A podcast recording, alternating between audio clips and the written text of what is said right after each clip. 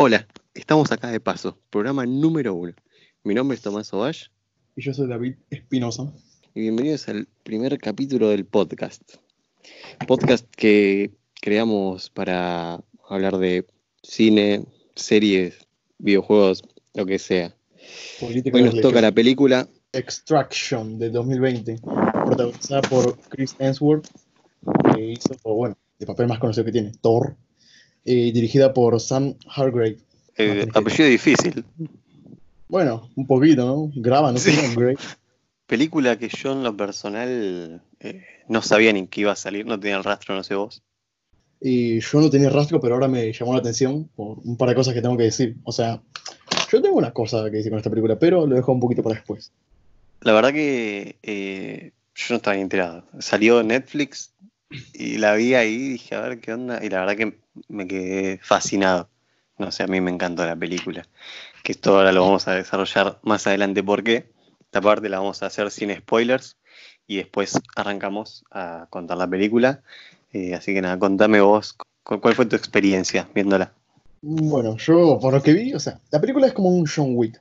John Wick, eh, ponele un John Wick eh, que tiene un martillo llamado Mjolnir, pero que bueno, deja su, su estado de deidad para estar en la tierra y salvar un- a un nene, a un Baljit, digámoslo, un Baljit. Eh, la cosa es que en la película hay un conflicto que es entre dos narcos y bueno, hay, que están como peleados y de ahí, bueno, se van como en, la película trata como de la rivalidad entre estos dos, la redención del protagonista y un poquito también del nene. Y, pero esto, o sea, esto es como en segundo plano, se podría decir, porque la película más que nada, acción. Acción, sangre, cadáveres. Eso es como que lo principal. Tal cual, lo que yo vi en esta película es una evolución del personaje, de este, este soldado eh, que no le importa nada, mismo en el momento de la película, eh, cuando lo van a reclutar, el chabón le dice a quién tenés a alguien mejor que a mí, y claro, el chabón es como que está, o sea, no le importa nada y está esperando, si muere en la misión, muere, listo, no es que tiene nada que perder, que nos vamos enterando más adelante por qué eh, tiene esta cosa de no me importa nada y me tiro donde sea que me tenga que tirar. Eh, y después veo esa evolución que al final termina siendo todo lo contrario, ¿no? Que, que él es el que da la vida por este, este nene. Bueno, pero menos mal que no era con spoilers. Mal que no. Sí, bueno, ya sé, pero al principio de la película ya ves al chabón ahí tirado con la bala. O sea, Claro, sí, sí. O sea, tiene sangre, está escupiendo sangre, pobre. Tal Tiene cual. como todo el que lo está atacando, acosando. No puede terminar bien esto. Y no lo hace. Bueno, arrancamos eh, con la parte con spoiler, ¿verdad? Yo no, tengo nada más que aportar, no sé vos. Yo sí. Y mm, bueno, la película, yo a mí no me no, no es como que no me gustó, sino como que tiene un potencial, que se puede decir, un poquito desperdiciado, porque son casi dos horas de película en la que hay un plano en el minuto creo que 35 más o menos, en la que son 15 minutos de un traveling, un poquito como disimulado, o sea, es una persecución donde escapan el protagonista con el nene, el Baljit, escapan de la policía. Y es todo un plano, secuencia, traveling, no sé cómo decirlo, pero como que pasa, me encantó, me encantó porque tiene muy buena jugada de cámara en las que ocultan, ¿cómo se puede decir? O sea, los cortes de cámara se ocultan un poquito, un poquito visibles, pero lo ocultan de una manera que si no estás prestando mucha atención, o sea, está muy bueno. A mí me parece el, el- juego de cámara de esta película es buenísimo. Eh, me- encanta esa, esa cámara que, que sigue a, a los a los protagonistas, que si ellos saltan, la cámara salta atrás, no es que se corte y aparece del otro lado. Eh, hay una escena muy buena entre, entre departamentos, que eso ya vamos a llegar, que me parece excelente, que es un plano secuencia. Para mí la película entera es un plano secuencia, o sea, desde que arranca hasta que termina, es algo increíble, que no, que no para. De hecho, estaba viendo y leyendo que Chris Hemsworth dijo que, eh, era, una película muy complicada fue grabar, ya que no, no podían usar dobles por la cantidad de plano secuencia que había. Era como que no, no, no podían hacer un corte. Entonces, todo, todas las acrobacias, todas las peleas, todo tenían que ser ahí en el momento y todas hechas por ellos. Por eso está mamadísimo. Bueno, Claro. eh, eso- yo lo que tenía que decir también es que el director de esta película es el, se puede decir como el director de coordinador de coreografía de películas como Deadpool, eh, Avengers Endgame, no sé si te suena, una película no tan conocida que se llama Avengers Endgame, eh, Pirata del Caribe, entre otras. Y me gustó porque es su primera película. O sea, no es una película como que, wow, la mejor película narrativa, ¿no? Porque ese es el problema que yo tenía. No desarrolla tanto, tanto a sus personajes. O sea, el nene, al final, ¿para qué lo vas a salvar si es una moneda de cambio? O sea, porque se lo dice. No, yo para mi papá soy una moneda de cambio, pero aún así mi papá me está buscando. O sea, entonces, ¿qué soy? Pero bueno, al final, como que se da a entender como que protagonista, y Thor, es como su nuevo papá, pero ya no porque está muerto. Tal cual, bueno, ¿qué te parece si arrancamos mejor con la parte de los spoilers y vamos hablando esto sobre la marcha? Porque sinceramente de esta película no puedes hablar sin decir algún spoiler que se te escape. Bueno, bueno, o sea, tampoco podemos, pero la película lo hace. La película, bueno, arranca en esa escena del puente que no vamos a decirla porque es horrible. Pero bueno, después eso arranca con nuestro protagonista.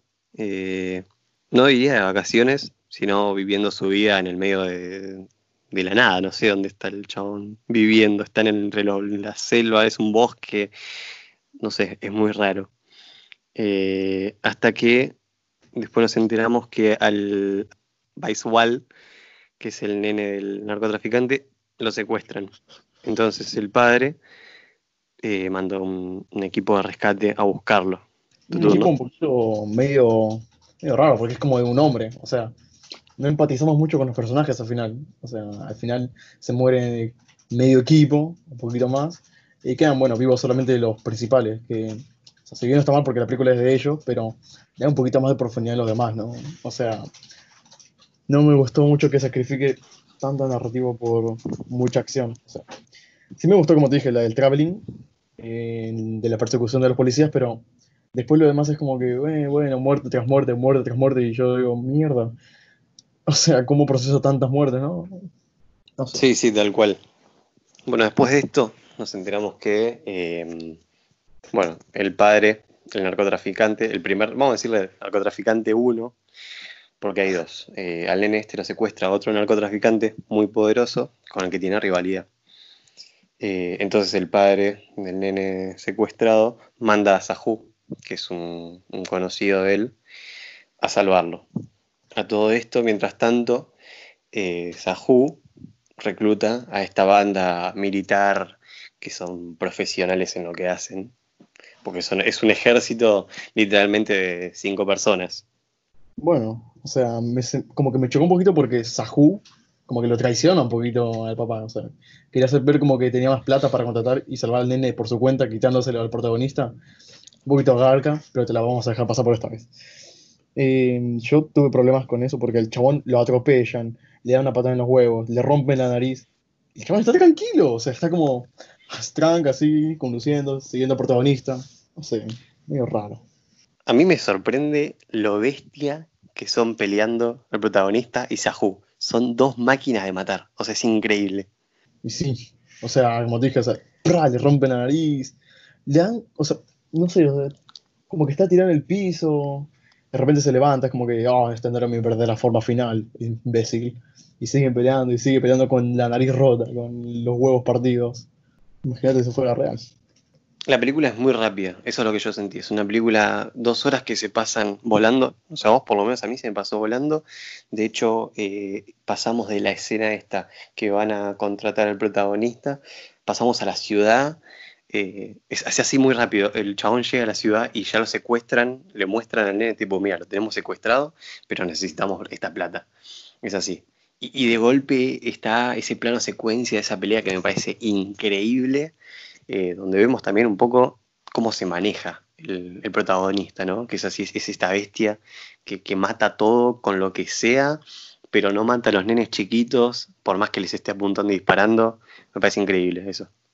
Mm, sí, también, o sea, pero el problema con eso es que no llegamos a conocer tampoco tanto al protagonista. O sea, si tenemos flashback de, bueno, que tuvo un hijo, que protege al nene este, a pesar de que su amigo también lo quería traicionar. Eh, bueno, sacando tema de esto, su amigo es Hopper, el de Stranger Things. Está vivo, sobrevivió los demogorgones y se fue a pelear a, a Bangladesh. Mirá el tipo. Claro. Se fue ahí en el tema del orto. Sí, lo vi y dije, yo te conozco. Era, y se llama David Harbour, el tipo. Me encantó. Sí, sí. Suena, lo amé, lo poco aparece. Creo que él y Thor tienen la película en sus hombros. Le debe estar doliendo porque literalmente cargan la película en sus hombros estos tipos. Para mí, ahora mí. Bueno, en eso no estoy tan de acuerdo, porque me parece que la participación de, de Hopper, vamos a decirle Hopper, no vamos a decir el nombre original, pues sinceramente me pareció un personaje tan de mierda que paso de aprenderme el nombre. No, o sea, está, no porque esté mal ejecutado, sino porque lo siento de sobra. Aparece para que, se, para que, que lo maten, o sea, es así. Claro, pero entre tanto que parece que lo maten, o sea, imagínate que hay un arco al principio que al protagonista como que la apunta con la pistola, viste, como una ruleta rusa, le dispara y no hay, no hay bala. O sea, ese no lo conozco, no sé quién es, no. Tal vez, o sea, se me hace como que un personaje tan familiar, Hopper, que lo siente como que, oh, mira, es Hopper. Y, y lo amé por eso, nada más. Volviendo a la trama, eh, qué ciudad caótica, ¿no? Me pareció a mí. Un poquito, parece un poquito. mucha, mucha pobreza, mucho... Me, me- me sorprende esto que pasa en la vida real, ¿no? Que, que hay peleas y la gente no se mete, están a los tiros ahí, pero están al lado y la gente solo mira. De hecho, hay una escena que, que está peleando el protagonista contra Sahu y le pasan las motos por, el, por los costados, por el medio. Sí. tipo, le- les da igual. Lo atropellan, boludo, o sea, lo pasan de la nada, así como yo te acabo de pasar a vos. Nada, mentira. Eh, lo pasan así por encima, lo atropellan, le pegan. La gente está más tranca ahí, tiene más mamos, parece que la pelea de Sahu y, y, Thor no es tan importante. Claro, salva al nene, le saca la foto, como diciendo, mira, acá está, está bien. A todo esto, van con el nene para sacarlo en el barco, y ahí sí conocemos eh, a Sahu en modo peleador asesino, que empieza, nada, en dos segundos mata a todo el, a todo este, esta mini escuadra de, de militares, A todos los secundarios, a todos los extras, ¿no? digamos las cosas como son. Son más que nada extras, los pobres que están ahí de fondo. Tal cual. En realidad, y vos no sé te diste cuenta que en uno de esos extras estaba el director, que es el de Barba, el francotirador. Sí, sí, sí, que, sí. que este tipo eh, hizo de doble de Capitán América, así como dato. Lo estaba viendo y también viste en el traveling que te dije como de 14 minutos. El tipo está ahí, o sea, está como en primera persona grabando, grabando, o se la jugó al máximo. Como, o sea, bueno, tiene experiencia, ¿no? O sea, porque es un coordinador de, coreografía. Después de esto pasamos, bueno, ahí sí, la, la pelea está entre Sahu y el, el protagonista, que lo estamos remarcando mucho, pero es muy buena, pues es un plano secuencia, una coreografía, no sé, es increíble. En ningún momento se ve el corte, por más que haya. Eh, caen, viste, se- se- o sea, chocan a- al protagonista, después el protagonista se sube a un, a un camión y, y choca a Sahu, bajan, se lo no, es una locura, todo momento. De ahí pasamos a, la, a esta persecución en los departamentos contra la policía, esta, no sé, son árabes, ¿no? No sé qué mierda son. Son sheets. Malshits, claro. eh, que ahí sí, eh, es una de mis escenas favoritas, me parece. De cómo están peleando entre los dos y de golpe eh, Baisual se va entre los edificios porque Thor se queda peleando ahí y lo empieza a perseguir un, un policía. Y después de acá pasamos a la persecución, que vos quedaste fascinado por lo que escuché. Me encantó. No te voy a mentir. Se lo veía muy fresco al pana en ese momento. Ah. No, aparte, es, no sé, es hermoso cómo está grabado esta película. Fuera de joder, que yo mucho no le doy bola a eso, pero es como que estás todo el tiempo en el auto, o sea, la cámara está ahí dentro del auto, girando alrededor, y ves como los autos vuelan, ellos saltan y sea, es una locura. Totalmente. Hablando un poquito de un poquito de profundidad que tiene esta cosa, salvé una frase que tuvi- tuvieron Thor y Banshee, eh, protagonista, ay, ¿cómo se llama? Tyler y ¿cómo se llama el nene este? Bueno, Banshee, vamos a decirle, que le dice, Quiero que sepan que en este podcast eh, nunca le vamos a decir los nombres a los protagonistas por los que son, sino por lo que nosotros conocemos. Es Thor y Balshit. Listo. o Chris Hemsworth y Banshee, porque seamos sinceros, no lo, cono- no lo Es- conocemos. es- es- es nuevo en el mundo de la actuación este chico. No es tan malo, no actuó tan mal, sí se ve un poquito natural y No. fresco. Se le ve, o sea, actúa bien de, de niño secuestrado, De princesa en apuro, se podría decir también, si lo podemos decir de, tal cual. forma general, pero le dice, te ahogás no por estar en el río, sino por mantenerte hundido.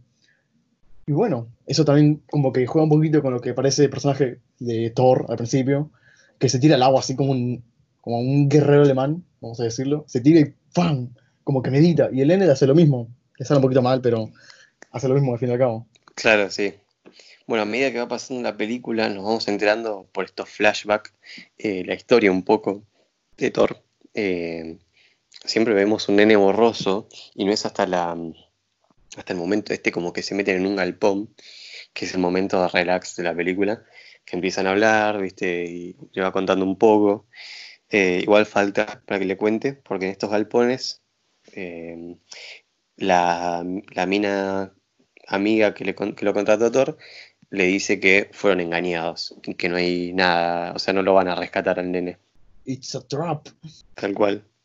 Bueno, de ahí, eh, si no me recuerdo de eso, le dice que hay un helicóptero, o sea, que le chupa un huevo a Thor, quiere salvar al nene porque se ve reflejado de alguna forma en el nene, en Baljeet.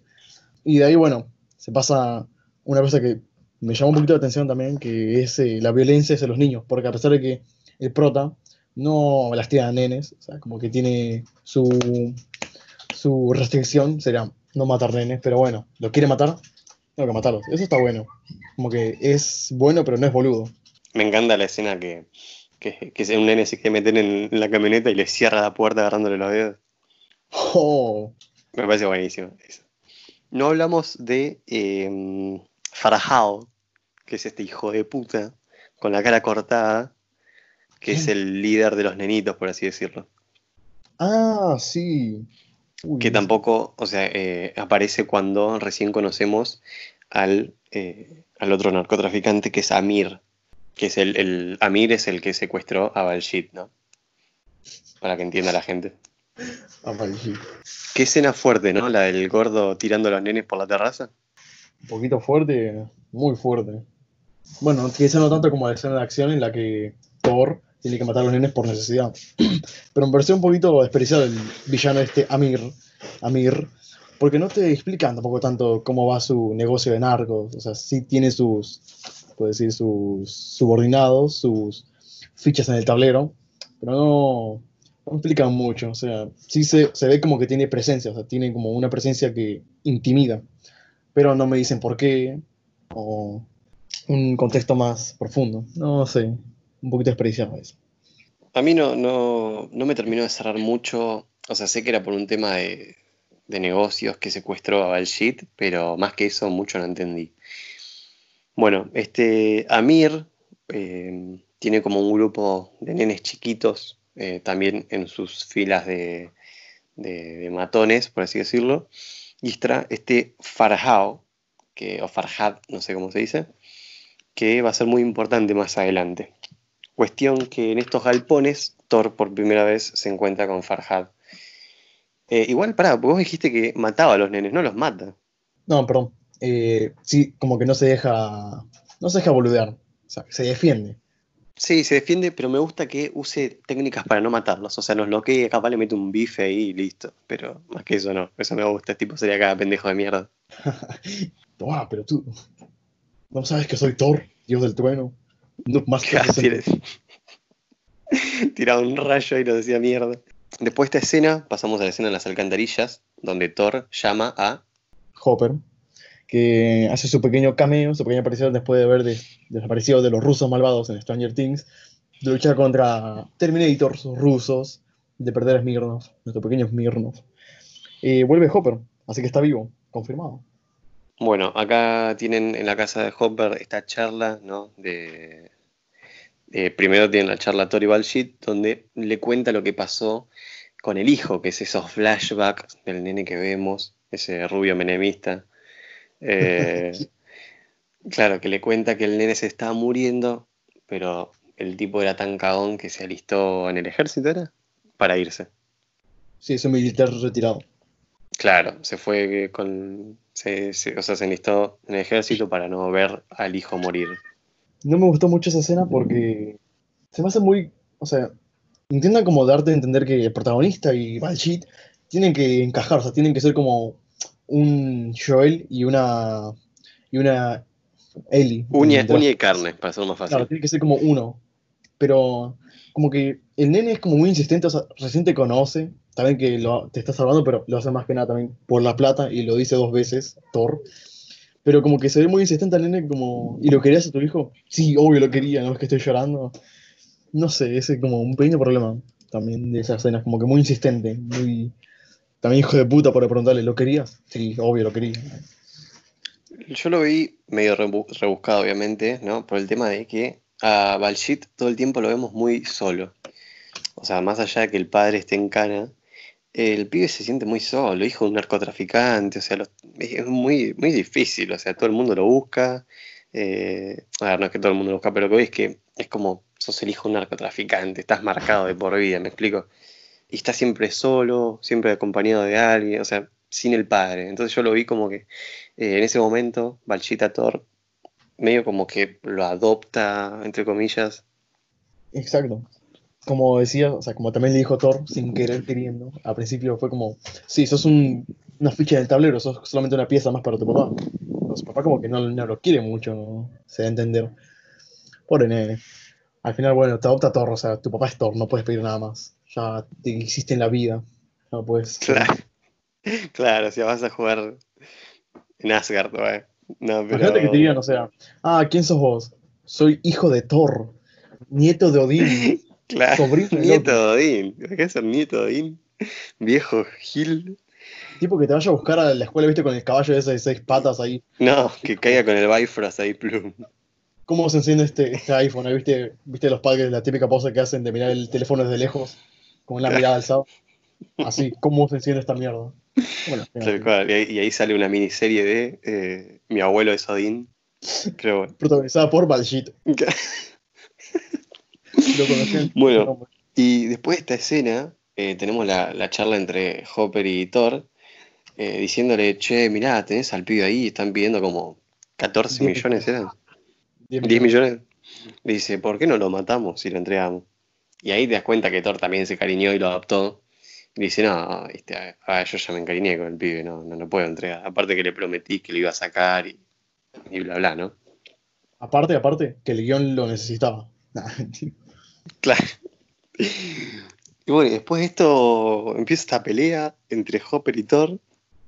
Porque estaban difiriendo de si matarlo o no. Thor decía que no y Hopper decía, sí, hay que matarlo. O sea, dinero fácil, está dormido resulta que eh, agarra el arma y termina matando a Hopper.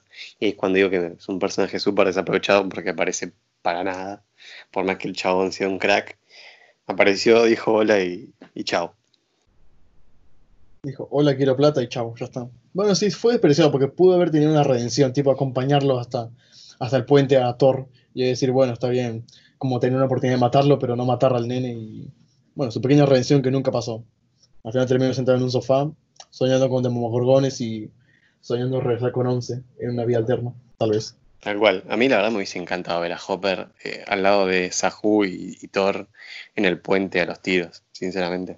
Bueno, después de esto pasamos a lo que sería la recta final de la película, que es donde en, este, en este puente. Una escena de traveling, si no me equivoco, de balazos, cohetazos, artes marciales. Lo de siempre, ¿no? para la vida de un Thor retirado. Y acá arranca este, este última escena de eh, todos intentando llevar al nene hasta la otra punta del puente. Que vos lo ves y decís una pelotudez, pero la verdad que no, era tan pelotudez. Igual yo decía, ¿por qué no corren a los tiros y listo? Pero salían soldados de todos lados, no sé, era una locura. Ahí ocurre una pequeña también redención del personaje, porque en sí, el personaje no tiene mucho, mucho, se puede decir, mucho desarrollo. O sea, el tipo parece que ya venía desarrollado de antes, pero nunca nos lo mostraron. Igual estaba lindo, o sea, cómo se sacrifica por el nene, cómo le dice, bueno, seguí, cómo el... Ay, había otro nene, otro caballito que, decía, que decías que tenía la cara partida, como un cicatriz. Sí, era Farhad. Ese que lo termina traicionando, o sea, le dio una, una, una puñalada trapera. La cosa es que eh, Farhad es el, es el que termina dando la bala final a Thor en el cuello, ¿no? Pero igual antes que eso, eh, nos vamos despidiendo del personaje de Sahu, porque lo cagan a tiro y el chavo muere en el medio del puente. Que Sahu, eh, en mi opinión, es el personaje más desarrollado, más que nada porque vemos esta escena en el, hotel, despidiéndose de la madre y del hijo, diciendo, bueno, ¿cuándo vas a venir a casa? qué sé yo, el chabón sabiendo que no iba a volver a casa claramente. Entonces me parece que es el personaje eh, más desarrollado y que no me dolió, pero sí fue como, uh, qué paja que haya muerto, porque con la cantidad de personas que se murieron ya. Claro, imagínate que el protagonista hubiese sido Sahu. Yo creo que ahí tienes un buen punto. Como que Sahu, tipo, también tuvo su, ¿cómo decirlo? Su estado emo, emo vengador, o sea, como que tenía ahí un poquito de odio, parece, hacia Thor. Después, bueno, se hace amigo, al final muere protegiendo al nene que iba a matar. No, matar no, a recuperar, pero tipo con su propio mérito. Pero está bueno, sí, ahora que lo decís, sí, está muy bueno el personaje de Sahu. Eh, y bueno, nada, a medida que, va terminando esta escena, vemos como a, Thor lo llenan de balas, lo llenan de plomo, el hijo de puta. Ah, sí, lo dejan, lo dejan, bueno, lo dejan como un quesito, se puede decir. Eh, al final, Thor cae, cae en el río. Otra vez haciendo juego con la frase que, dice, que dijo Baljeet, que no te ahogas en el, por en el río, sino por mantenerte hundido. Bueno, qué ironía, ¿no? Muere ahí en el río. Y después está bueno, creo que si no me equivoco, ahí se corta ya todo y pasa como ocho meses después de lo que pasó después de esto, ¿no? No, antes eh, muestran como en el baño de, no sé dónde está este hijo de puta de Amir, porque Amir lo vemos muy poco, el chabón es como ah, el narco que, robó al nene, pero en realidad no lo muestran mucho, digamos. solo muestran para matar, matar a los pibitos y listo. Entonces vemos a Amir en el baño y de golpe se le pone al lado la amiga de Thor y lo mata. Que yo ahí fue como dije, oh, menos mal. Por eso esos ocho meses después. Ah, fue, ah, pensé que habían sido antes de los ocho meses después. No, no, es ocho meses después. Y ahí, bueno, Amir, bueno, Amir no, el Balshit salta del trampolín, del tobogán ese de agua en la piscina y ¡pum! De acá, bueno, se sacaron un par de teorías diciendo que era el personaje del fondo que se veía atrás de Amir. Amir, eh, Balshit, eh, era Thor. Pero no sé, yo creo que ya sería buscar mucho, o sea, rebuscar mucho la película. Y tampoco es como que la película sea para buscarle mucha profundidad. Es una película más que nada, como decimos, palomitera. Y una película para apagar el cerebro. Que no es mala, pero está ahí. Y a lo lejos, bueno, en realidad, salta la pileta, hace lo mismo que Thor, quedarse en el agua, en silencio. Y cuando sale, a lo lejos se ve una sombra que yo no voy a perder la esperanza, David. Yo quiero, necesito que sea Thor. Mira, si te interesa, la, la película está basada en una novela gráfica que creo que le hicieron los hermanos Rousseau, si te suena. Está basada en una novela gráfica y capaz que por él continúa. Creo que el director había dicho algo así como que quería seguir la película con Thor. Que queda entender como que puede ser de alguna forma que haya estado vivo. No, pará, te lo, anticipo ahora. Eh, se confirmó una secuela y precuela. A la mierda. Bueno, si hace una precuela y una secuela, que sea tipo como un John Wick, que la primera película de John Wick es como, bueno, le mataron al perro, está bien, pero la segunda lo expande más el universo, o sea, como que hace ver como hay más mafias, los tratos, las monedas. Y así que sea como con esta película, que explique más el pasado del tipo, la esposa, porque el tipo decía, ¿y tu esposa? Hace mucho que no la veo. Como que, bueno, capaz que es importante, capaz que lucha por ella, porque quiere la plata, en qué sigue todo esto, cómo sigue Amir y la banda esta de narcotraficantes. Porque tiene potencial. Y si lo hace el mismo director, bien. Bueno, mira, ya te, yo ya te lo aseguro, eh, Amir está 10 metros bajo tierra, así que no sé qué pasará. Eh, eh, igual John Wick es diferente, ¿no? Es otra cosa, totalmente diferente, porque John Wick desde la primera película ya te, te plantean este universo. Esta película es más individual, por así decirlo, y es como, bueno, mira, me centro en esto y listo. John Wick se la jugó, le salió impecable. A John Wick no me la toqué porque no se puede por ningún lado tocar. Eh, y John Wick ya en la primera, viste, tenías este servicio de, limpieza de los cadáveres, que lo venían cuatro monos a levantarte los fiembres, tenías los continentales, esas monedas de oro. Entonces, eh, esa película dejaba esas semillas de que, bueno, si la pego, la pego, y si no, la dejé ahí. ¿Es un final abierto esta película? Sí, pero es muy obvio. Sí, pero también es un problema porque imagínate que vos tenés, viniste a la película casi dos horas con el cerebro apagado porque, bueno, ojos y cadáveres, oh, sangre. Y de repente, espera, espera, ¿qué? Cerebro, cerebro. Ah, no entendí el final. Eh, medio raro, o sea, es como un poquito pretencioso para mí que el final sea tan rebuscado. Porque la película en sí no es muy profunda, digámoslo así. A mí me gustó, la verdad. Salí, terminé de verla contento. Ahora una pregunta. Entre John Wick y Thor, ¿quién ganaría? Digo, Thor, obviamente, este protagonista. Mira, mucho de. Yo viéndolo, o sea, John Wick es como, bueno, el chabón mata, o sea, el chabón si tiene que matar, mata. Este como que tiene restricción de los niños, de seguir cariño.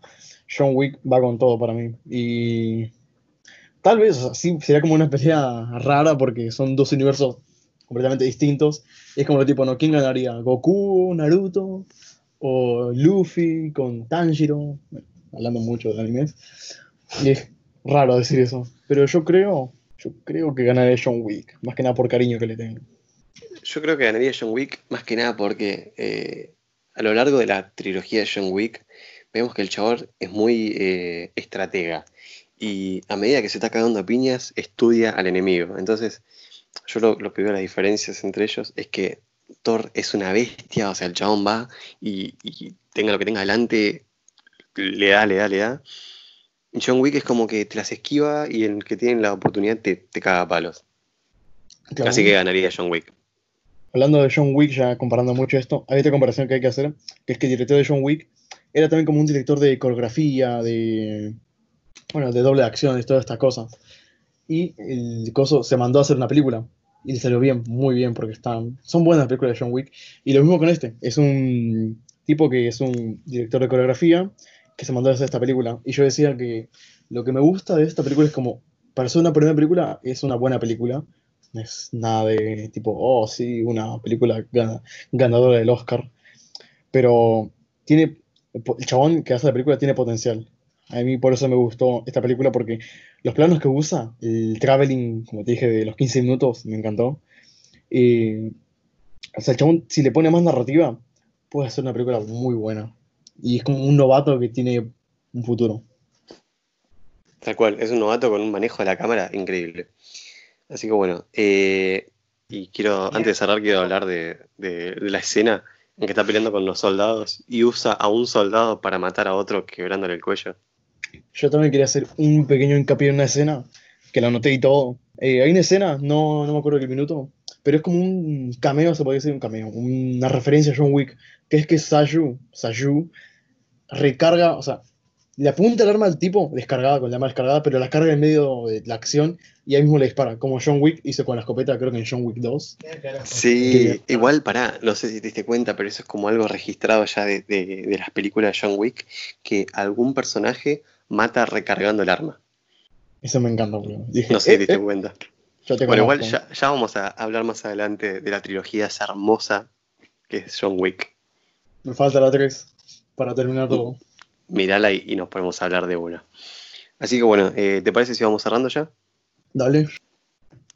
¿Puntajes? ¿Cuánto le das del 1 al 10? Yo le puse un 5.5. Parece una película con mucho potencial, un poquito desperdiciado, pero que tal vez en otras películas, como es un primer, su primer film, en otras películas tal vez el chabón sea un crack. Yo le doy un, un 8.5, 9. La verdad me gustó muchísimo. Así que bueno, David, ¿dónde te encontramos? Yo completamente anónimo, señores. No van a ver ah, esta cara A mí me encuentran como Tomás Ovash en Instagram. Así que bueno, esto fue el podcast de hoy y nos vemos en la próxima. Bye.